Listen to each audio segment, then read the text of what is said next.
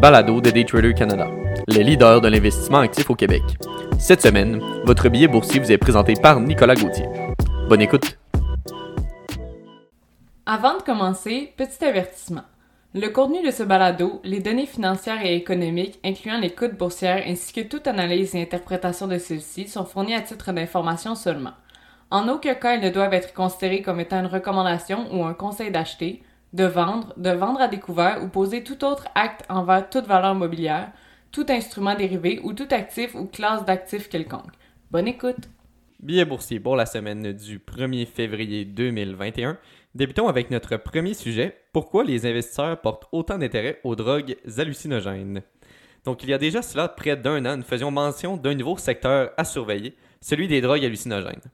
En effet, de plus en plus d'entreprises développant des traitements médicaux à partir de drogues hallucinogènes comme le LSD, la kétamine et l'ingrédient actif des champignons magiques sont en bourse et sont très volatiles. D'ailleurs, ces temps-ci, les actions psychédéliques se négocient comme les entreprises de biotechnologie. Ainsi, la perspective de recherche prometteuse a poussé les valorisations à la hausse. De ce fait, si l'on se souvient bien, l'an dernier, nous avions abordé le titre Mind Medicine Inc., classé sur le NIO comme MMED, qui était à entreprendre des essais cliniques de médicaments à base d'hallucinogènes. Depuis son entrée en bourse en mars dernier, le titre a réalisé un rendement de plus de 615% Cette importante popularité provient principalement de l'importante sensibilisation aux troubles de santé mentale, tout comme du nombre de personnes grandissant qui en souffrent, ce qui est attribuable entre autres à la pandémie de COVID-19. De plus, selon d'importantes organisations de la santé gouvernementale telles que Santé Canada et la US Food and Drug Administration, mieux connue sous le nom de FDA, ces produits pourraient être très prometteurs.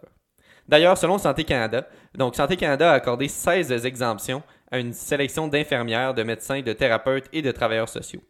Ainsi, leur permettent de posséder et d'utiliser de la psilocybine pour un traitement personnel sans crainte de poursuite en vertu des lois nationales sur les drogues. En ce qui a trait à la FDA, mais la FDA a déclaré que les psychédéliques étaient une thérapie révolutionnaire pour la dépression sévère. Puis finalement, l'État de l'Oregon qui a approuvé euh, un cadre juridique pour l'utilisation thérapeutique de la psilocybine. Elle devient le premier État à le faire. Donc dans le billet papier, on présente un tableau de certains titres qui ont très bien performé en 2020 dont euh, Numinous Wellness qui a fait 555%, Red Light All In, Mind Medicine qu'on parlait plus tôt, euh, Codebase Ventures qui a fait 210%. Donc, euh, ça c'est à voir dans le billet écrit.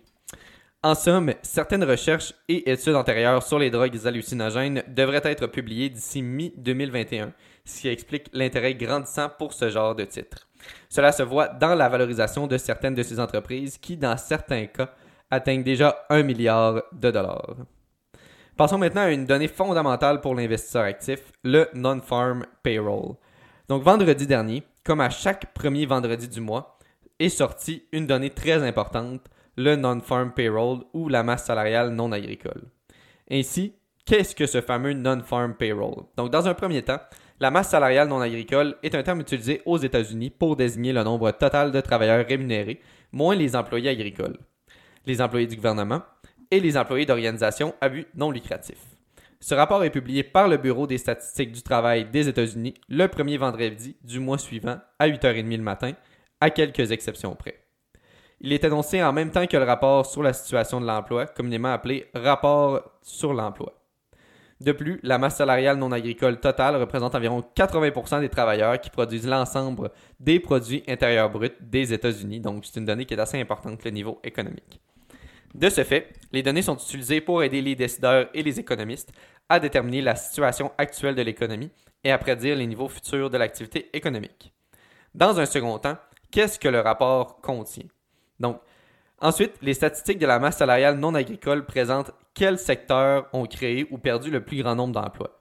De ce fait, la liste des secteurs figurant dans le rapport comprend les services professionnels et commerciaux, les soins de santé, le secteur financier, les industries extractives, la construction, la fabrication, le commerce de détail, le transport et l'entreposage, l'information, le secteur des loisirs et l'hôtellerie.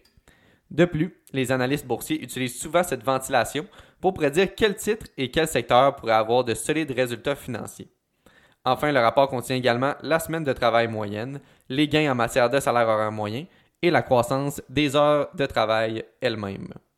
Dans un troisième temps, comment est-ce que ce rapport a un impact sur le négociateur actif?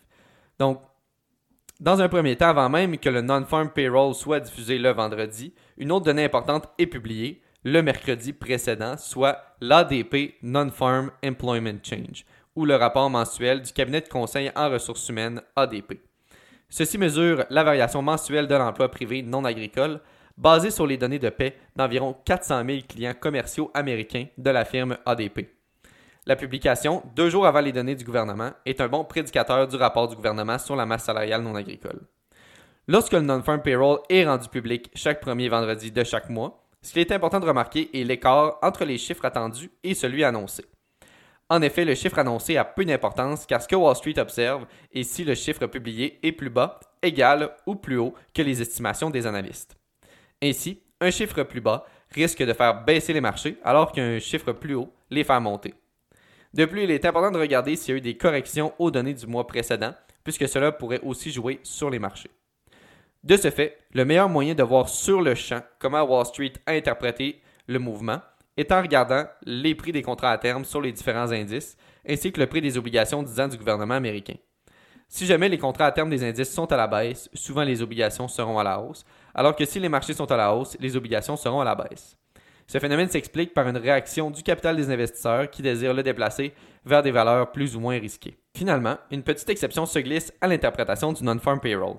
En effet, dans un contexte où nous sommes dans l'incertitude par rapport à la direction des taux d'intérêt, donc coupe de taux ou non, un non-farm payroll plus bas qu'espéré peut faire monter les marchés.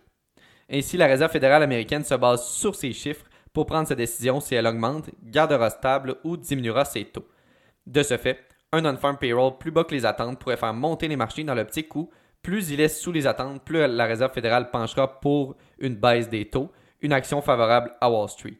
Donc, ce genre d'exceptions-là sont à surveiller également. En somme, lors de la diffusion de ce type de données par le gouvernement américain, il est important d'être prudent, puisque le résultat du rapport a souvent un très grand impact sur la direction des marchés pour cette journée. Terminons avec notre dernier sujet, école de trading. Quels sont les débouchés? Bien souvent, les études faites dans une école de trading privée servent à apprendre à transiger ou investir une partie de son patrimoine personnel. Ainsi, pour la majorité des étudiants, cela leur permet d'atteindre une certaine liberté financière tout en sauvant sur les frais de gestion des grandes banques. De plus, il est également possible d'en faire un métier. En effet, le trading peut être considéré comme une entreprise à part entière. Ainsi, il est possible de générer de bons revenus de trading sans plusieurs éléments qui peuvent être considérés comme négatifs d'une entreprise. De ce fait, il n'est pas nécessaire de posséder d'infrastructures majeures, aucun employé à gérer, et le trading offre une liberté totale d'opérer son entreprise partout dans le monde. De plus, le trading est si vaste qu'il permet à tous de trouver chaussures à son pied. D'ailleurs, si vous désirez en apprendre plus sur les avantages de travailler en bourse, je vous invite à lire cet article écrit euh, dans un précédent billet. On a écrit un article sur ce sujet-là. Or, les débouchés pour un cours dans une école de trading ne se résument pas uniquement à apprendre à transiger pour soi. En effet, dans un premier temps, une formation dans une école de trading peut être une porte d'entrée au monde de la finance. Ainsi, avec les apprentissages reçus dans une école de trading, dont une stratégie d'investissement profitable, il est possible de poursuivre ensuite ses études pour devenir courtier et ainsi transiger pour le compte d'autres clients. Dans un second temps, étudier dans une école de trading peut être une excellente addition à un curriculum vitae. Par exemple, dans le cas d'un planificateur financier, il sera en mesure de comprendre plus en profondeur les subtilités du marché boursier ainsi que l'aspect analyse graphique. Ainsi, cela pourrait lui permettre d'améliorer sa prise de décision dans le cadre de son travail. En somme, il n'y a pas qu'un seul débouché à la suite d'études dans une école de trading, et c'est pourquoi tout le monde peut trouver son compte à étudier dans une école comme celle-là. Merci beaucoup d'avoir écouté le billet de cette semaine. C'était Nicolas Gauthier pour le billet boursier de Daytrader Canada.